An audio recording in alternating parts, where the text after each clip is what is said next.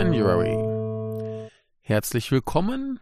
Mein Name ist wie immer Michael. Ihr hört das Kompendium des Unbehagens und äh, ja, ich habe mal wieder so ein bisschen Motivation zu reden. Ich war ja diesen Japanuary bisher relativ still.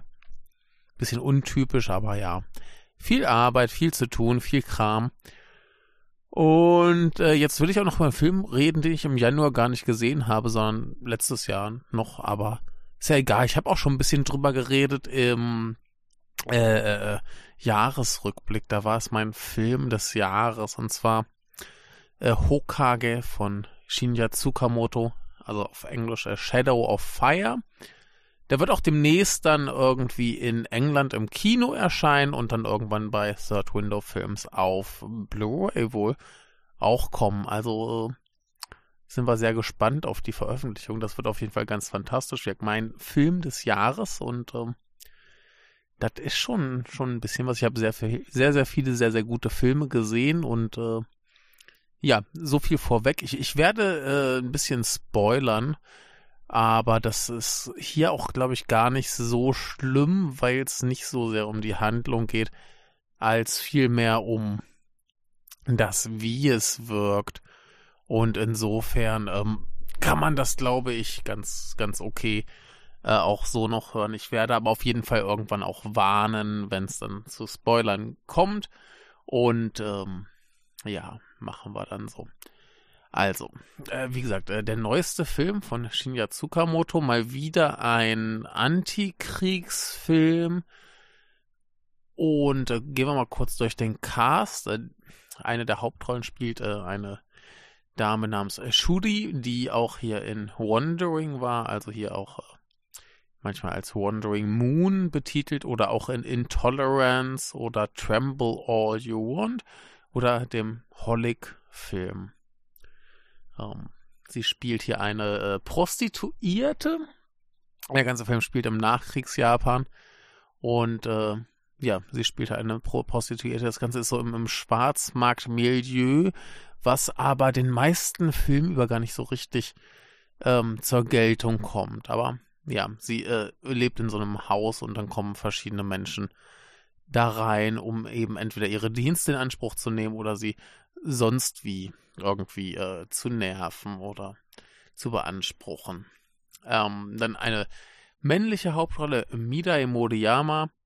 Äh, man kennt ihn vielleicht noch aus A Fish Story oder Rage äh, oder auch Shin Kamen Rider, wo er den äh, Bösewicht gespielt hat. Und er hat auch in Inu, auch ein ganz fantastischer Film, er hat er mitgesprochen, aber da sieht man ihn dann eben nicht. Und er spielt hier einen ehemaligen Soldaten, der noch eine irgendwie ähm, ähnlich wie in, in Godzilla Minus One ähm, so ein bisschen traumatisiert ist und für den der Krieg noch nicht vorbei ist.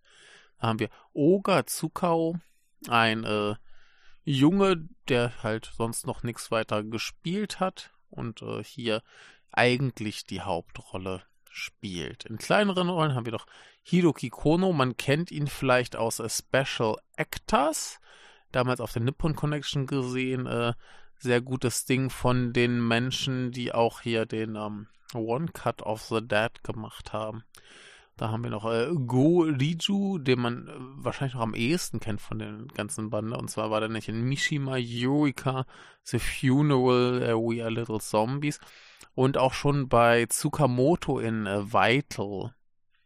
Den muss ich auch demnächst mal nochmal schauen, weil der irgendwie auch bei mir so ein bisschen äh, untergegangen ist immer. Also den habe ich wohl zwei, dreimal gesehen, aber ähm, nicht so oft, wie ich vielleicht sollte und deswegen ist er auch in meiner Tsukamoto-Bestenliste nicht so weit oben, nehme ich an.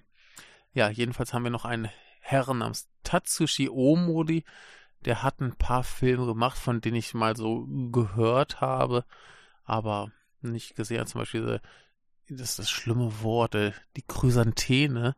Ich weiß nicht, wie man es auf Englisch ausspricht, and the Guillotine. Äh, also Chrysan... Ach, vergessen was. Schreckliches Wort. Und äh, Our Homeland habe ich auch zumindest mal von gehört.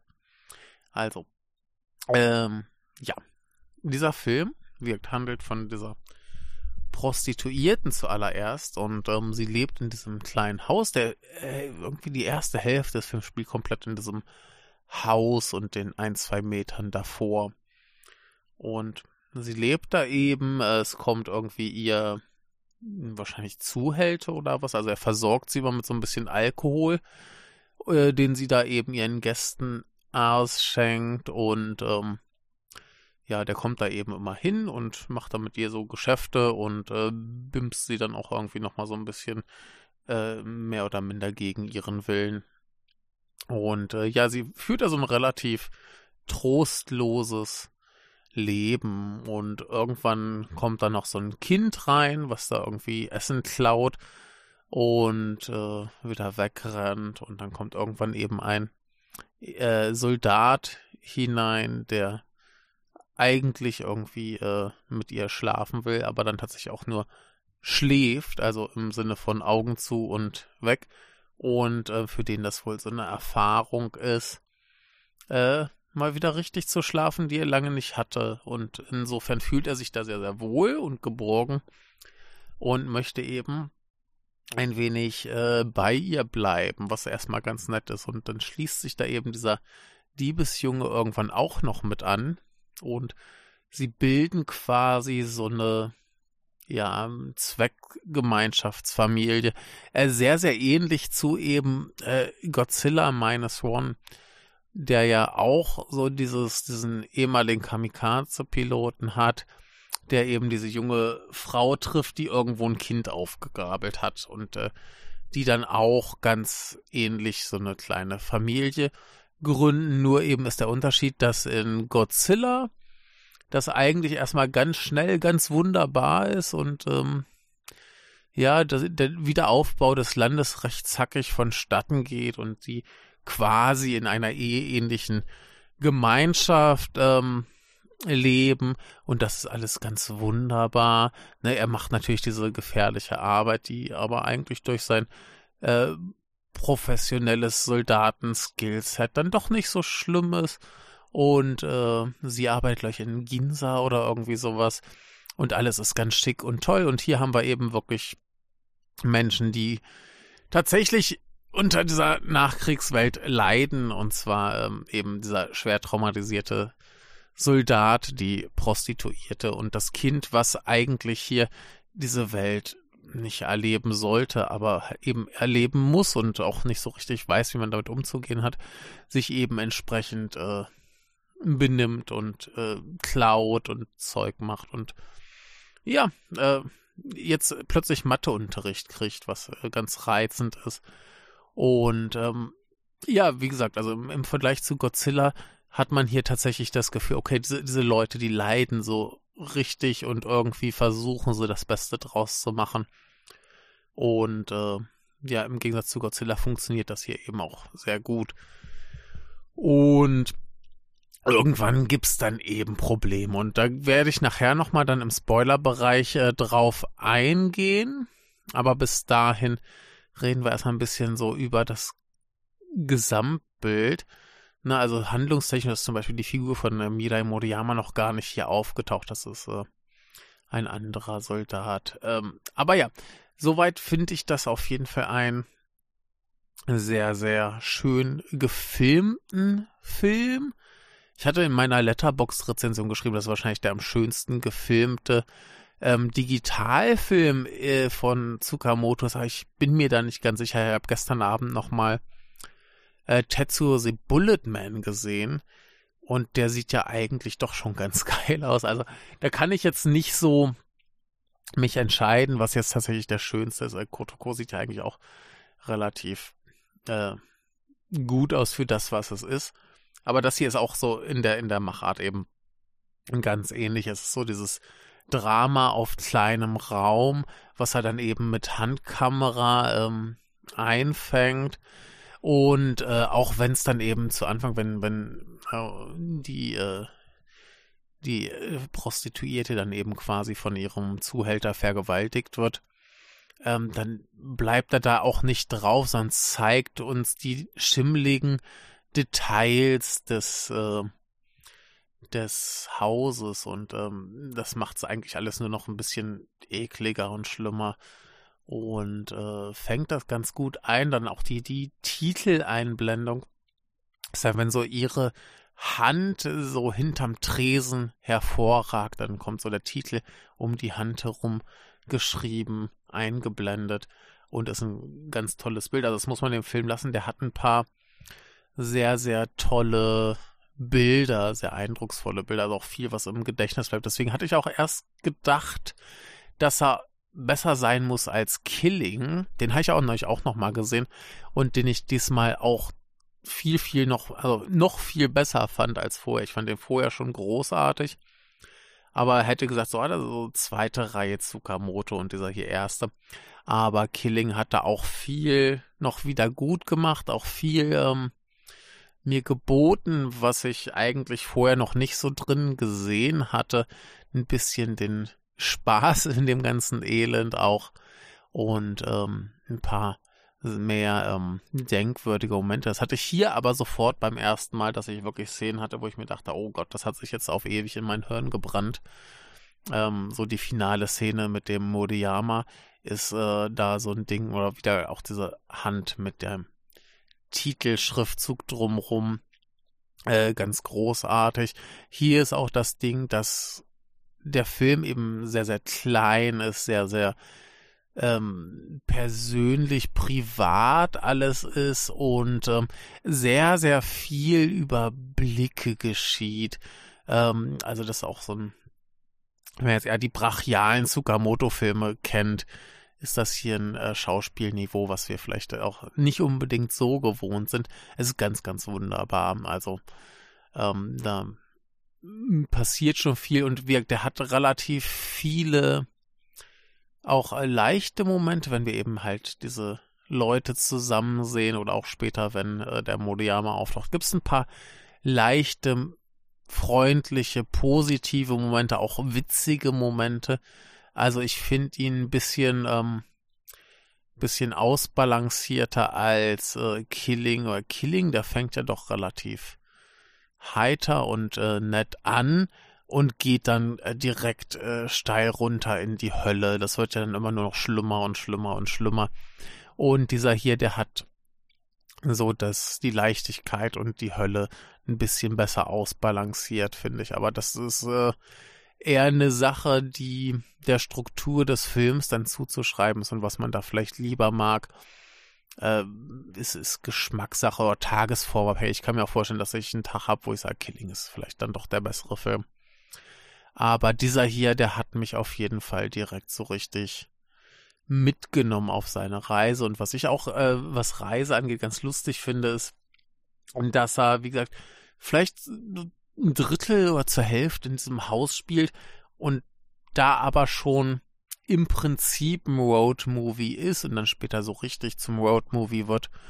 Ähm, einfach, weil wir so diese, diese episodenhafte Struktur haben, wo irgendwelche Leute aufschlagen und es dann eben irgendwelche kleinen Momente gibt oder kleine Geschichten gibt oder was. Ähm, das verstärkt sich später.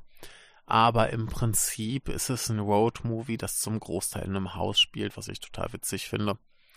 Und äh, ja, ist äh, also großartig umgesetzt, großartig gespielt. Selbst der Kinderdarsteller macht das ganz hervorragend.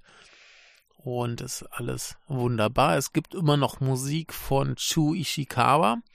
Ähm, der hatte wohl irgendwann, äh, oder beziehungsweise was, äh, irgendwie in seinem Nachlass gab es noch so ein so, ja, irgendwie eine Festplatte mit Daten und so weiter. Und dann hat er irgendwann mal auf so einen Ordner geklickt, welche Scheiße, da ist ja noch ganz viel unbenutzte Musik drin. Also bei Killing wurde ja relativ viel, glaube ich, recycelt. Und äh, hier gibt's dann doch wieder Originalmusik, die noch nicht zu hören war. Und das ist eigentlich ganz wunderbar. Und äh, ich bin immer noch sehr, sehr gespannt, wie es dann wird, wenn der erste Tsukamoto-Film dann ohne Ishikawa so wirklich kommt. Es gab ja schon zwei. Ne, einmal Hiruko the Goblin und ähm, Kotoko. Und ja, ich bin, ich bin gespannt, wo das noch hinführen wird, hinführen soll. Ich hatte irgendwas gelesen, dass er eventuell plant, einen größeren Kriegsfilm zu drehen.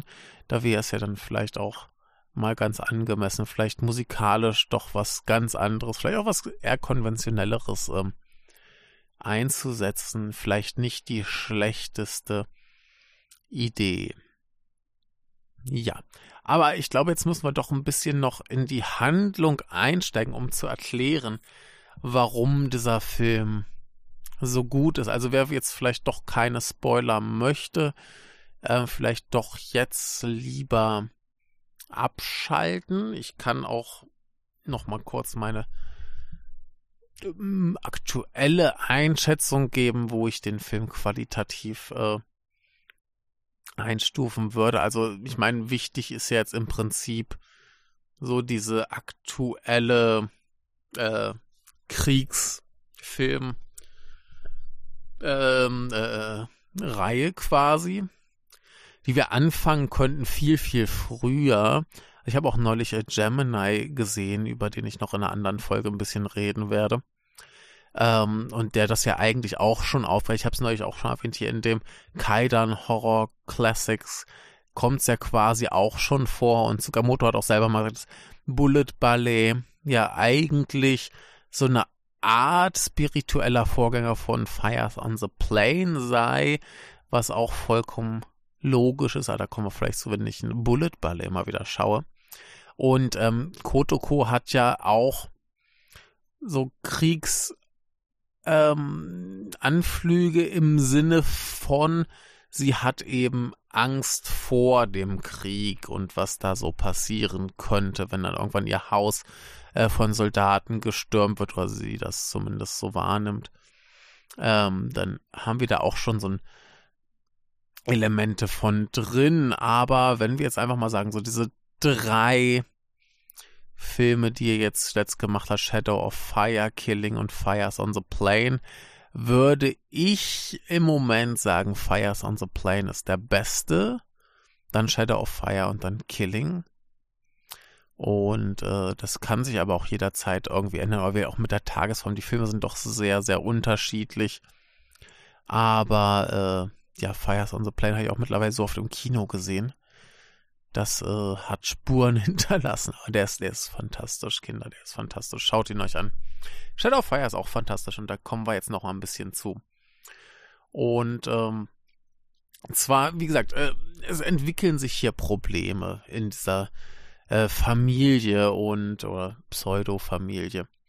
Und ähm, zwar hören wir irgendwann draußen Schüsse und es wird klar, dass dieser traumatisierte Soldat eben doch stärker unter seinem Trauma leidet als gedacht. Und er wird dann eben plötzlich gewalttätig, möchte eben auch hier die Prostituierte vergewaltigen. Und ähm, ja, der Junge kommt ihn dann in die Quere, er schmeißt den Jungen aus dem Fenster. Und äh, es ist schon die ganze Zeit so ein bisschen unklar, der Junge hat so eine Umhängetasche dabei, man weiß nicht genau, was drin ist. Äh, ja, der Soldat wird feststellen, er hat gleich eine Pistole am Kopf. Und äh, ja, der Junge entsorgt eben diesen äh, Herren, also nicht im Sinne von töten, sondern macht nur, dass er weggeht und so schnell nicht wiederkommt. Und dann sind eben die beiden auf sich allein gestellt, bis, äh, ja, sie schickt ihn dann quasi Arbeit suchen, er soll nicht klauen, sondern ordentlich ehrlich arbeiten und dafür Essen und Geld ranholen.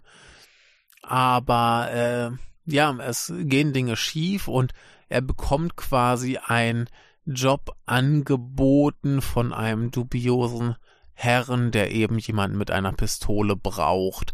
Und das ist nicht ganz klar, was da passiert. Und das ist halt ein kleiner Junge, der weiß auch nicht so richtig, worum es da gehen könnte.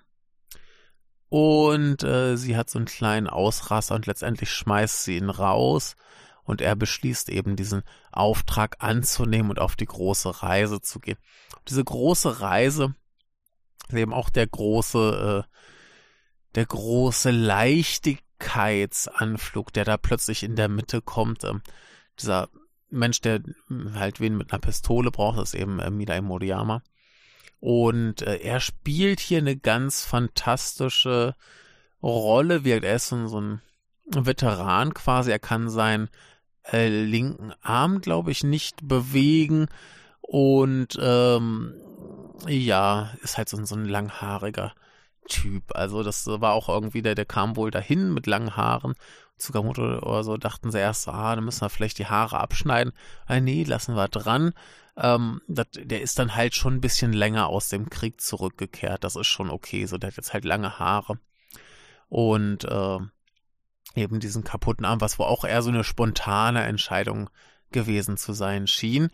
Ähm, jedenfalls hat er dann plötzlich gesagt, ja, ich spiele das dann eben nur mit einem Arm, was ich persönlich ganz cool finde, weil in Fish Story, glaube ich, sein anderer Arm zwar angeschossen ist, aber er dann auch einarmig äh, kämpfen muss, was äh, großartig ist. Ich mag ihn sehr. Er ist ja eigentlich eher Tänzer, das heißt, er spielt das alles sehr physisch mit einer großartigen Ausstrahlung und äh, Körperlichkeit, das ist alles äh, großartig. Und wenn er dann im Flusch, Fisch, im Fluss steht und Fische fängt mit seinem einen Arm und der anderen so hinter den Rücken geklemmt, ist schon ziemlich cool.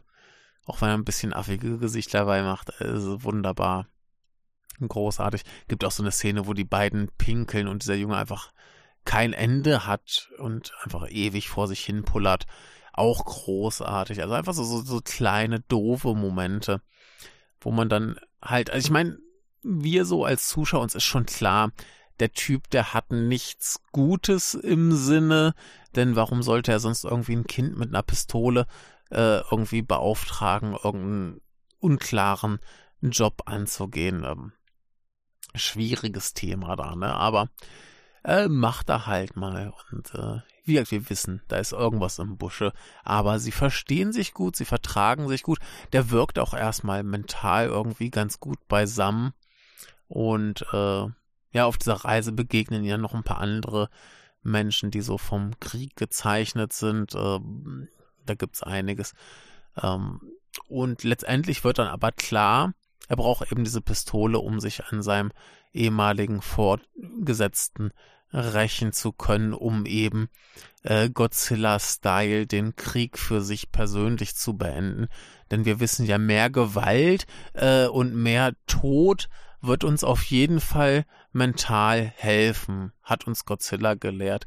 Ähm, hier ist das vielleicht ein bisschen anders. Und dieses finale Bild, wenn der Junge diese Figur von Moriyama verlässt, ist so großartig. Also so viel sei gesagt, er steht da eben nur, macht seine Haare auf, die ihm im Gesicht hängen, hält so die Hand in den Himmel und wir wissen, der Typ ist äh, mental komplett weg. Der ist da irgendwie an einem ähnlichen Ort wie der Protagonist in ähm, Killing am Ende. Also weniger körperlich als psychisch. Also ganz, ganz schrecklich und schlimm. Und äh, ja, letztendlich ist dann der Junge so mehr oder minder auf sich allein gestellt und dann kriegen wir auch am Ende so ein bisschen diese Schwarzmarkt-Szenen, wo er dann irgendwie versucht, ein ehrliches Leben zu führen, was aber auch relativ schnell als relativ schwierig dargestellt wird. Ne? Also wir sehen ihn noch so ein bisschen arbeiten und ähm, zum Schluss hin sehen wir aber, dass auch das Geld, was er von dieser Arbeit bekommt, nicht viel wert ist und er dafür eigentlich fast nichts kaufen kann. Und äh, ja, dieser Soldat vom Anfang taucht auch nochmal auf und so Sachen. Und wir sehen einfach, äh, dass eigentlich auch, ähm, ja, die Existenz in dieser Welt nicht schön ist und dass da nichts Gutes bei herauskommt und äh, uns eben noch mehr Gewalt und Mord auch nichts bringt. Und äh, ja, insofern finde ich das den viel, viel besseren Anti-Kriegsfilm als Godzilla Minus One, denn Godzilla Minus One ist eigentlich kein Anti-Kriegsfilm, sondern ein Pro-Remilitarisierungsfilm, der Krieg gar nicht mal so schlimm findet, solange man nicht verliert. Und hier, äh, der Film macht auch erstmal überhaupt nicht klar, wo und wann er spielt. Ich meine, natürlich ist jedem klar, es ist nach dem Zweiten Weltkrieg, es ist Japan, aber es wird uns nicht noch extra gesagt.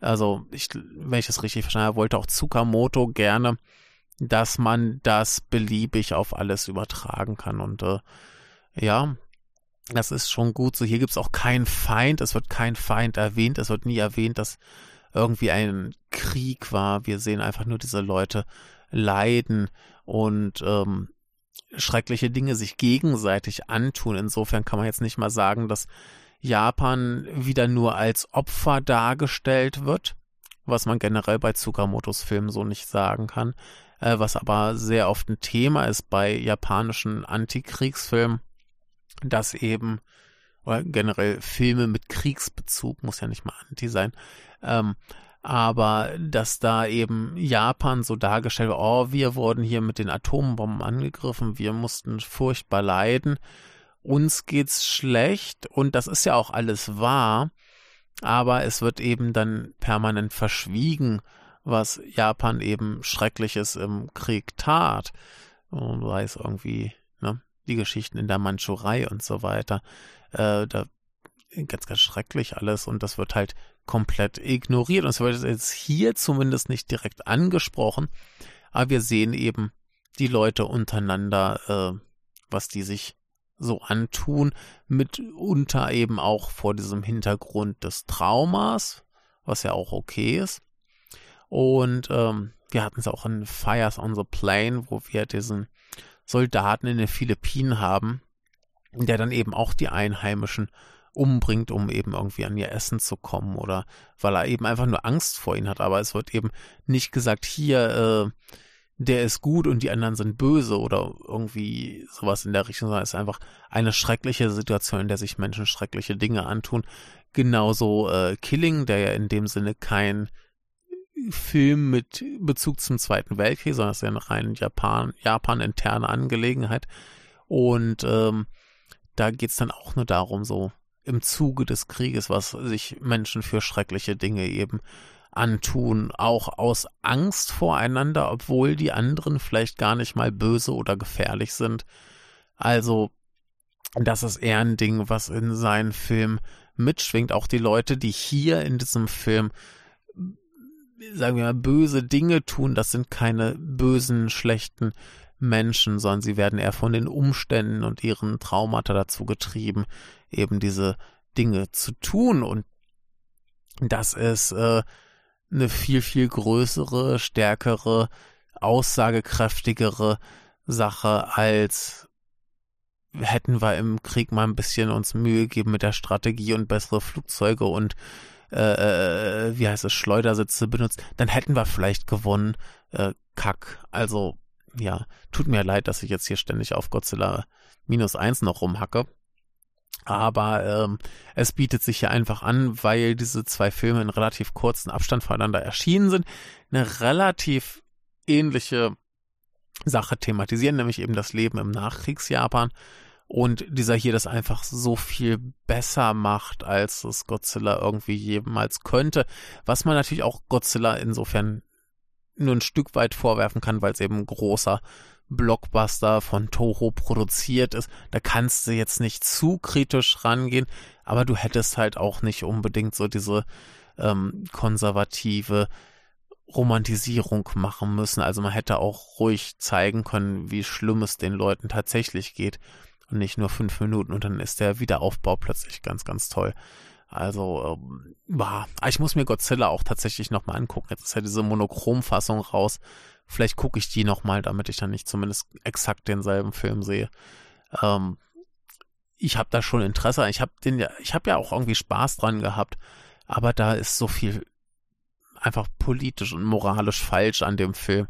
Da muss man drüber reden, also einfach nur hinstellen und sagen, ah, der Film zeigt einfach nur, wie äh, was Menschen vollbringen können, wenn sie nur zusammenarbeiten. Ist totaler Quatsch. Darum geht's nicht. Es geht äh, um Militär und äh, Militärtaktik und äh, es geht nicht darum, die Regierung zu kritisieren, sondern die Regierung dafür zu kritisieren, dass sie ihre eigenen Menschen im Krieg äh, geopfert haben, anstatt geschicktere Taktiken zum tatsächlichen Sieg äh, zu nutzen. Also ja, aber egal. Zurück zu Shadow of Fire. Es ist ein sehr sehr großartiger, deprimierender ähm, tiefer Film. Äh, das Ding ist halt, dass er irgendwie auf der einen Seite einer von Tsukamotos wahrscheinlich simpelsten, schlichtesten Film ist, aber ähm, ich glaube, da steckt noch ganz viel drin, wo man sehr, sehr tief eintauchen kann und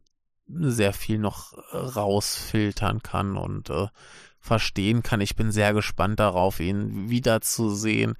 Ähm, wäre er noch im Kino, hier hätte ich ihn mir gleich auch nochmal angeguckt.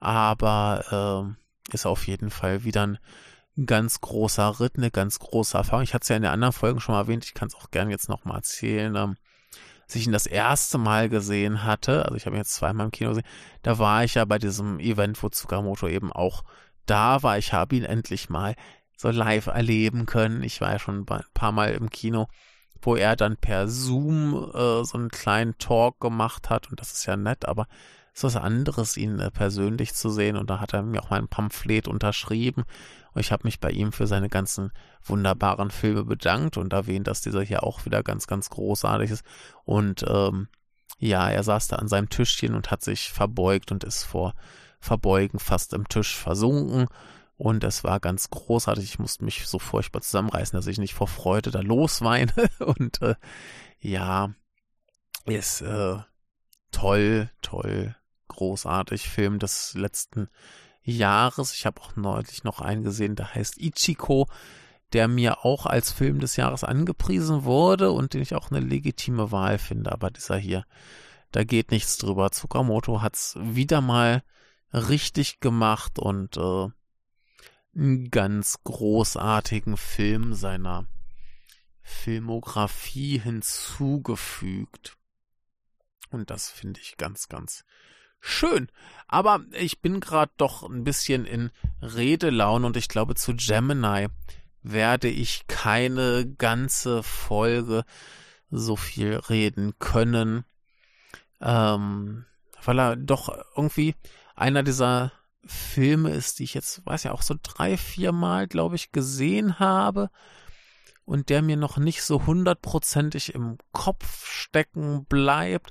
Ähm, das ist auf jeden Fall einer, wo ich da auch noch sagen würde, ähm, das ist vielleicht doch so die zweite Reihe Tsukamoto und äh, der hat mir jetzt aber auch neulich, das war mein erster Film, den ich dieses Jahr gesehen habe und auch der, wo ich dann beschlossen habe, ich mache diesen ganz großen Tsukamoto Rewatch, ähm, äh, war jetzt der erste, den ich gesehen habe und der mir auch deutlich besser gefallen hat, als ich ihn in Erinnerung hatte und der auch irgendwie auf eine bizarre Art und Weise ganz gut äh, so als Partner zu Shadow of Fire passt, was umso ähm, bizarrer ist, weil das ähm, kein Original Tsukamoto-Film ist, sondern auf einer Geschichte von Edogawa Rampo basiert, ähm, dem großen Grusel-Schriftsteller äh, Japans. Und das ist äh, alles äh, ganz interessant. Ähm, kommen wir ganz kurz zur Besetzung. Wir haben auch wieder eine Dame, die keinen Nachnamen hat. Äh, hier haben wir äh, Ryo die unter anderem in ähm, Kiyoshi Kurosawas Bright Future war oder in Koreedas Distance oder eben auch in so Sachen wie Azumi oder äh, Kashan.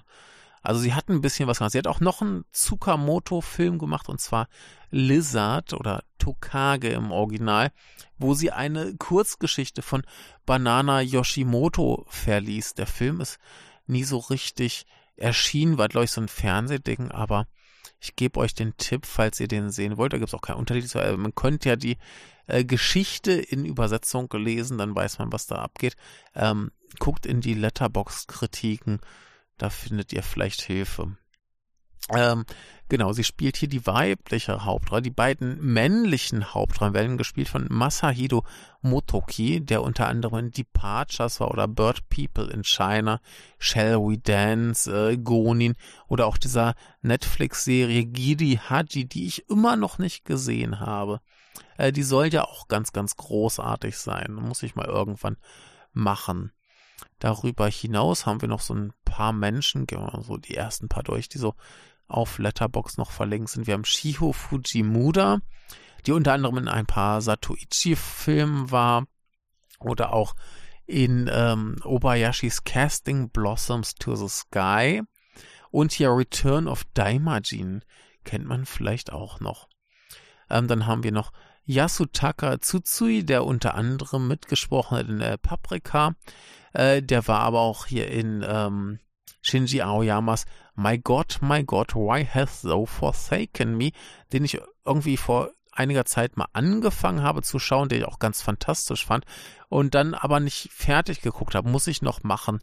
Äh, scheint ein ganz, ganz toller Film über Noise-Musik zu sein. Generell äh, Shinji Aoyama, äh, auch ein Regisseur, über den ich schon ewig Bescheid wusste, den ich mir aber nie angesehen habe. Also so der eine Film, der irgendwie im Westen verfügbar war, war ja immer Eureka und den habe ich auch schon ewig auf DVD. Ich habe es gleich auch irgendwo schon mal erzählt. Aber ich meine, meine DVD hat so diese Letterbox-Balken, also diese schwarzen Balken oben und unten, ähm, quasi unten vereint. Also das Bild ist hochgeschoben und dann hast du unten in diesem Doppelbalken eben die Untertitel. Und ich glaube, das sah ziemlich kacke aus und dann habe ich mir nicht angeguckt.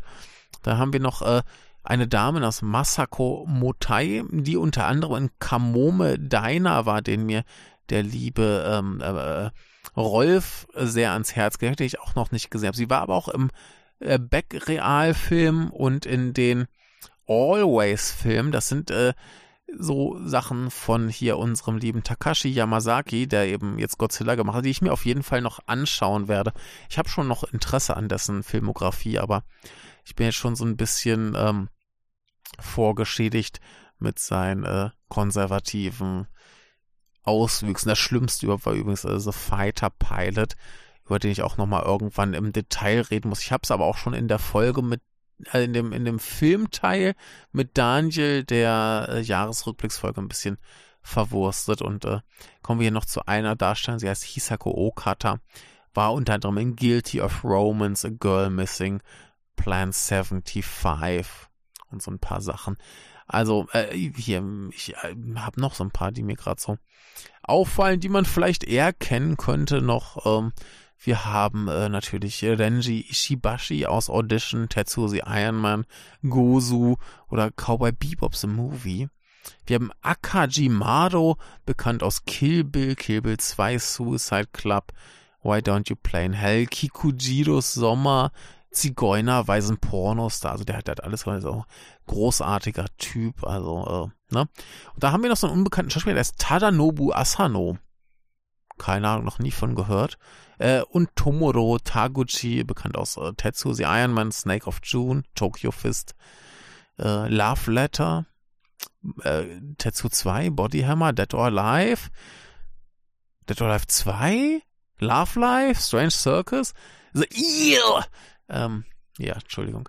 Ähm, und hier äh, Jun Murakami, auch so eine Nase, die man auf jeden Fall mal gesehen hat, zum Beispiel in äh, Ritual oder First Love, äh, Himusi, Himisu, äh, Cutie Honey, dem Real finde ich auch endlich mal schauen. Ich muss endlich mal diese, diese paar Hideaki Anno Realfilme nach. Also Ritual habe ich auch immer noch nicht gesehen. Das ist ja irgendwie der Film, äh, der auf dem Buch basiert von der äh, Tochter von Steven Seagal, die irgendwie ihr Trauma verarbeitet, mit ihrem Vater Film gedreht zu haben oder irgendwie so ein Kram. Ähm, ich weiß es noch nicht genau, ich habe das noch nicht so ganz verstanden, aber sie heißt äh, Ayako Fujitani.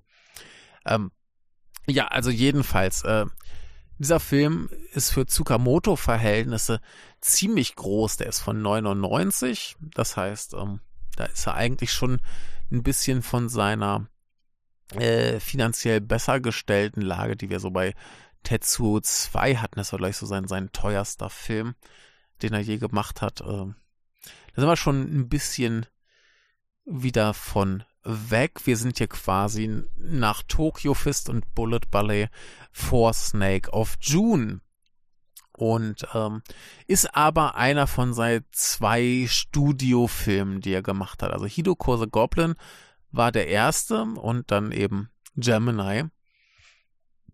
Und beide hat er gemacht, weil er großer Fan der Vorlagen ist. Also hier eben von Edogawa Rampo. Und ähm, der Film spielt äh, nach dem ersten äh, Japan-Russland-Krieg, wenn ich mich jetzt nicht irre. Also wir sind vor dem Zweiten Weltkrieg, aber wir haben wieder eine Kriegsthematik. Und es dreht sich um einen Arzt, der eben auch im Krieg war und da Verletzte behandelt hat und der jetzt eben eine Klinik hat und sehr wohlhabend ist und äh, überhaupt. Und er hat eben eine sehr attraktive äh, Verlobte, die sich nicht so oder verheiratet sind sie? Frau? Ich glaube, sie sind verheiratet. Ähm, jedenfalls äh, kann sie sich wohl nicht so richtig an ihre Vergangenheit erinnern. Ist alles ein bisschen mysteriös und seine Familie ist auch mehr so auf dem Trip A. Naja, ist schon ein bisschen schwierig, so eine Frau zu haben, wo man nicht weiß, ob die aus gutem Hause ist oder so. Jedenfalls ähm, sterben dann plötzlich Menschen im Haus und äh, äh, es geschehen Dinge und plötzlich taucht eben ein Doppelgänger auf, der ihn in einem Brunnen einsperrt und sein Leben übernimmt. Und äh, ja, das ist halt wie so, so ein eigentlich ganz klassischer Gruselfilm. Er hat wohl relativ viel hinzugefügt zu dieser Geschichte. Also mehr so den Hintergrund der äh, Frau und des äh, Doppelgängers. Da hat er relativ viel hinzugefügt, was aber dem Film sehr viel äh, gibt und sehr viel gibt, was irgendwie dann doch wieder an Shadow of Fire erinnert, weil die beiden nämlich eigentlich aus den Slums kommen und äh, ein sehr erbärmliches Leben dort führten, wo sie eben auch geklaut haben und all so Geschichten, eine komische ähm, so so so so Performer, so Wanderzirkus-mäßig ähm, bisschen wohl mitgemacht haben, weil ich das richtig im Sinn habe. Jedenfalls eben nicht gerade die Hörgestellten. Und das ist eben auch dieser Vergleich, der in Shadow of Fire irgendwo dann kommt, dass eben ähm, wir auf der einen Seite die haben, die eben gut gestellt sind, die viel Geld haben und die eigentlich von diesem ganzen Elend nichts mitkriegen, also die auch mit dem Krieg eigentlich nichts mehr zu tun haben.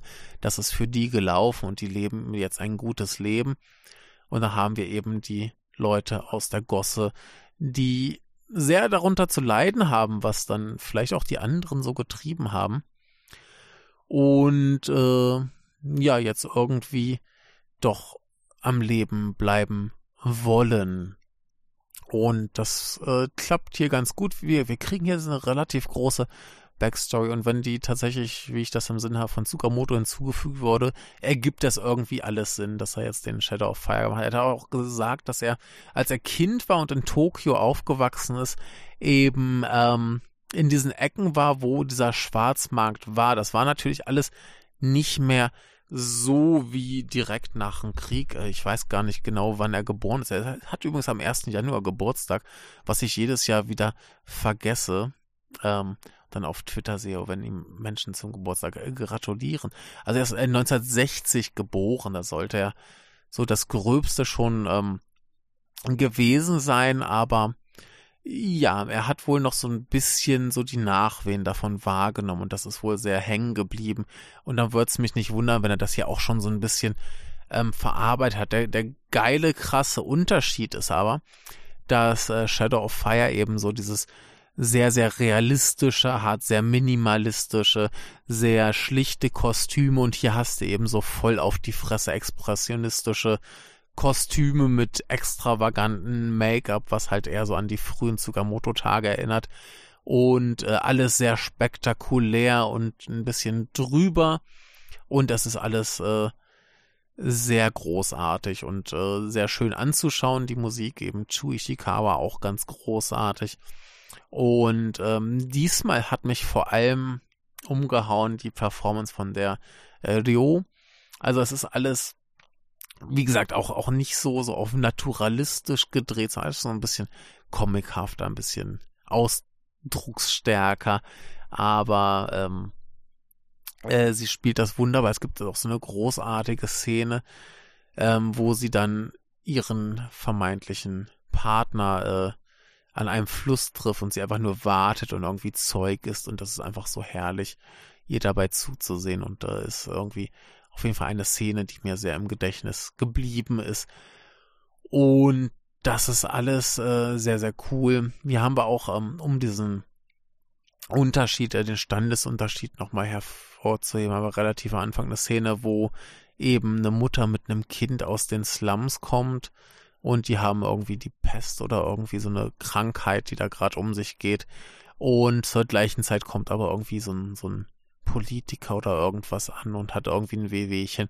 Und dann werden die beiden eben schnell vertrieben. So, hier geht mal irgendwo hin, wo, wo er nicht stört, damit man sich eben um den feinen Herrn kümmern kann. Und äh, so Sachen. Und äh, der Krieg ist jetzt hier eigentlich ähm, nicht so zentral. Also bei Shadow of Fire kriegen wir halt eher mit, ähm, wie die Leute damit umgehen, die eben im Krieg waren. Hier haben wir zwar diesen Arzt, der im Krieg war, aber das ist für ihn jetzt nicht mehr so die ganz große Nummer. Also das ist mehr so ein es existiert. Der Bezug ist da ein bisschen schwach, aber es ist ganz interessant, dass dieses Element eben in der Geschichte vorkommt, die äh, eben nicht direkt von ihm geschrieben wurde, die aber dann irgendwie doch wieder so ausgewählt hat oder zumindest zugesagt hat, das zu machen, dass es doch wieder in sein Övre passt. Und äh, das finde find ich eigentlich ganz spannend, dass man dann doch irgendwie diese Linien ziehen kann und äh, diese Verbindungen sehen kann zwischen dem Film von 99 und 2023.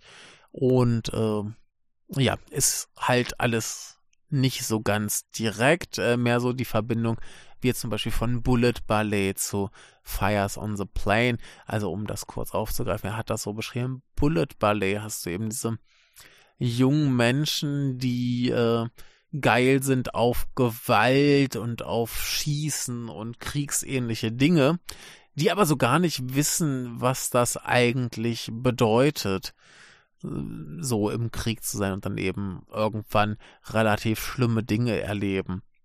Während dann eben der Sprung zu äh, Fires on the Plane ist, dass sie eben im Krieg sind und diese schlimmen Dinge im vollen Maße äh, erleben. Da sind ja auch ein paar Schauspieler äh, quasi, die wieder auftreten. Und ähm, insofern hat er da Parallelen gezogen. Und in diesem Sinne, dass wir so the thematische Ähnlichkeiten haben, würde ich sagen, ähm, passt dieser hier auch ganz gut zu äh, Shadow of Fire. Aber ja, auf jeden Fall ähm, wirkt mehr so ein, so ein Gruselfilm, mehr ein bisschen drüber expressionistisch, hat auch ein paar surreale Szenen, ähm, aber auch sehr gut, sehr unterschätzt, ähm, was auch aber irgendwie ganz lustig ist, weil er schon ewig in Deutschland auf DVD erschien, ist. Jetzt halt bei Third Window Films nochmal auf äh, Blu-ray raus, auch eine sehr schöne Blu-ray, kann ich nur empfehlen, aber äh, ja, gern so ein bisschen unterschätzt, also vielleicht so ein, ne, wie hier unser Vital, also so einer, Vital ist ja auch schon ewig in Deutschland erschienen, äh, guckt keine Sau, warum auch immer. Genauso wie Nightmare Detective 1 und 2 guckt auch kein Schwein. Obwohl gerade der zweite super gut ist. Der erste ist halt so ein bisschen, naja, ich würde fast mittlerweile einer, einer der schwächeren Tsukamotos. Also ich habe auch den Bulletman jetzt doch mal auf fünf Sterne hochge, hochgepumpt. Ähm, weil der zu gut ist, da muss ich irgendwann nochmal eine ganze Folge drüber machen. Aber äh, nee, finde ich einen hervorragenden Film. Also ich meine, ein bisschen es ist für mich nicht die erste Riege der Tsukamoto-Filme. Aber ja, wenn wir eben diese Filmografie sehen, die äh, hat eigentlich keine nennenswerten Fehler. Also da ist äh, nichts Unterwältigendes, außer vielleicht Terry 100 Channels und das ist äh, ja, der wird auch zu Recht nirgends erwähnt. Das ist schon okay, dass der nicht so richtig als Tsukamoto-Film gilt. Äh, reden wir vielleicht an anderer Stelle mal drüber. Die muss ich mir irgendwann doch nochmal angucken. Nee, aber ähm, auf jeden Fall äh, Gemini. Vielleicht ja doch eher so die zweite Reihe der Tsukamoto-Filme. Shadow of Fire doch eher die erste Reihe Tsukamoto-Filme, aber beide ganz hervorragend, sehr, sehr sehenswert und ähm, ja, wenn ihr die, die Gelegenheit habt, guckt alle beide, guckt alles von ihm, weil es alles sehr gut ist. Und in diesem Sinne äh, machen wir jetzt hier Feierabend und ich wünsche euch noch einen schönen Resttag, was auch immer ihr tut. Guckt mehr japanische Filme, das ist immer eine gute Idee, auch jenseits des Japanuaries und äh, vielen Dank fürs Zuhören. Kommt auf unseren Discord. Ihr könnt uns auch gerne einen Kaffee ausgeben, das haben wir ewig nicht erwähnt. Wir haben einen Kofi-Account. Äh, wenn ihr Bock drauf habt, euch an den Serverkosten zu beteiligen, freuen wir uns, ist cool. Wenn nicht, dann machen wir trotzdem weiter. Ihr werdet uns nicht abhalten können. Ähm, in diesem Sinne, Vielen Dank, bis demnächst. Tschüss.